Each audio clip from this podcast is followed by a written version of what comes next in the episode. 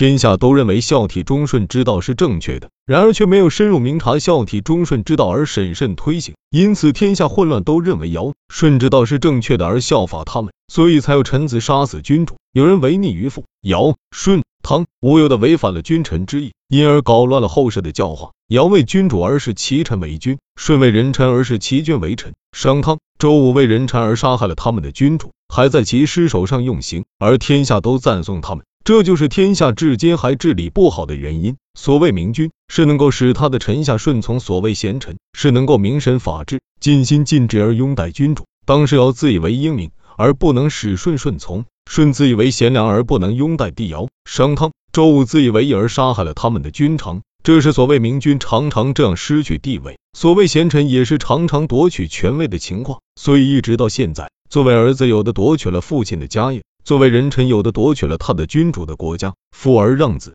君而让臣，这不是规定名位统一的教化之道。臣听说的是，臣是君，子是父，妻是夫，这三条理顺，则天下之三者相悖，天下就会乱。这是天下世代相守的常规，这是明君贤臣不应改变的。尽管君主无道，臣下也不敢侵犯。如今尊崇贤良，任用智者，没有一定之规，这是背逆治国之道的。而天下常常认为这样才能治国。因而，田氏篡夺了齐国吕氏的政权，戴氏篡夺了宋国子氏的政权，这些都是既贤且智的人，难道是愚昧不孝的人吗？这就是废法贵贤则乱，舍弃法治任用智者则危。所以说，尊上法治而不尊上贤良。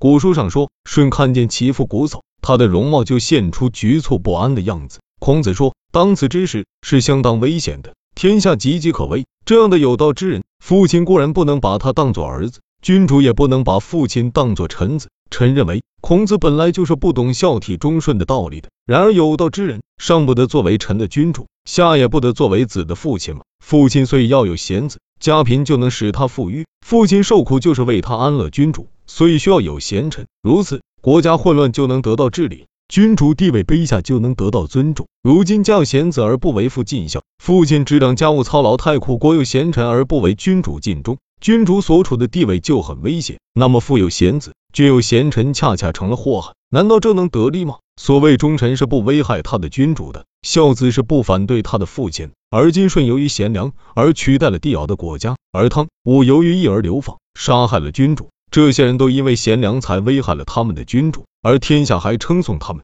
古时的刚正之士，上不向君主称臣，下不顾自家，这就是对上反对他的君主，对下反对他的父亲。总之，上不向君主称臣，下不顾家，这是祸乱世道、灭绝子嗣的行径。因此，以尧、舜、汤武为贤而肯定刚正之士，就是祸乱天下的道术。瞽叟是舜的父亲，而舜把他给流放了，像是舜的兄弟，而舜把他给杀了，放父杀弟，不可以称之为人娶帝尧的两个女儿为妻而夺取天下，不可以称为义，没有仁义。不可以称之为民。诗经上说，普天之下没有一块土地不是君主的率土之滨，没有一个人不是君主的臣子。诗经的话如果可靠，舜就是上使他的君主为臣，下使他的父亲为奴，使他的母亲为婢，娶君主的女儿为妻，以此刚正之事，内不顾家，就是祸乱人世，而又灭绝子嗣外，对君主逞雄，即使朽骨烂肉，不与土地流向河谷，也不避水火。如果天下尽皆效仿。这是使天下到处死人而希望早亡，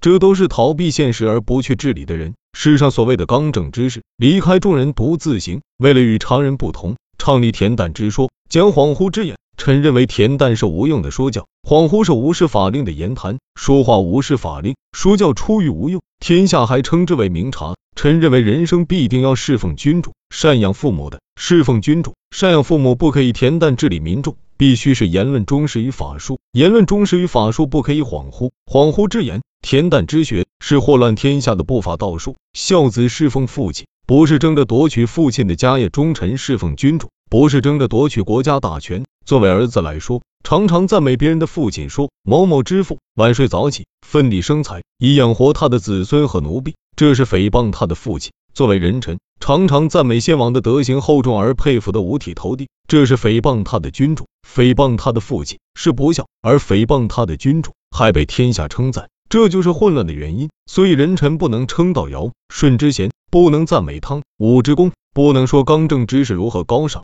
尽力守法。专心于侍奉君主才叫做忠臣。古时的百姓是愚昧、安静的，所以有虚名的人就可以取得天下。当今的百姓狡猾有智慧，什么事都想自己做，不听君主的。君主必须用奖赏来鼓励他们，然后才能前进，并且使用刑罚来威慑他们，然后才不敢后退。而世上都说，学有辞让天下，奖赏不足以鼓励他，导致犯法才逃难，惩罚也无法禁止他。臣认为，在没有天下的情况下，不把天下当做一回事，这就是许攸在已经治理国家天下的情况下，还不把天下国家当一回事，这就是尧舜毁谤清廉而追逐财富，冒犯刑法而追逐私利，不顾死活，这就是道直。这两种人是危险人物，要治理国家、意识人民，就不能用这两种人的行为方法做标准。治长久之治道。长久之道，危险人物的玄妙之眼是治理国家的大害，因而天下的上士用奖赏也鼓励不了天下的下士，用刑罚也禁止不住。然而为上士不设奖赏，为下士不设刑罚，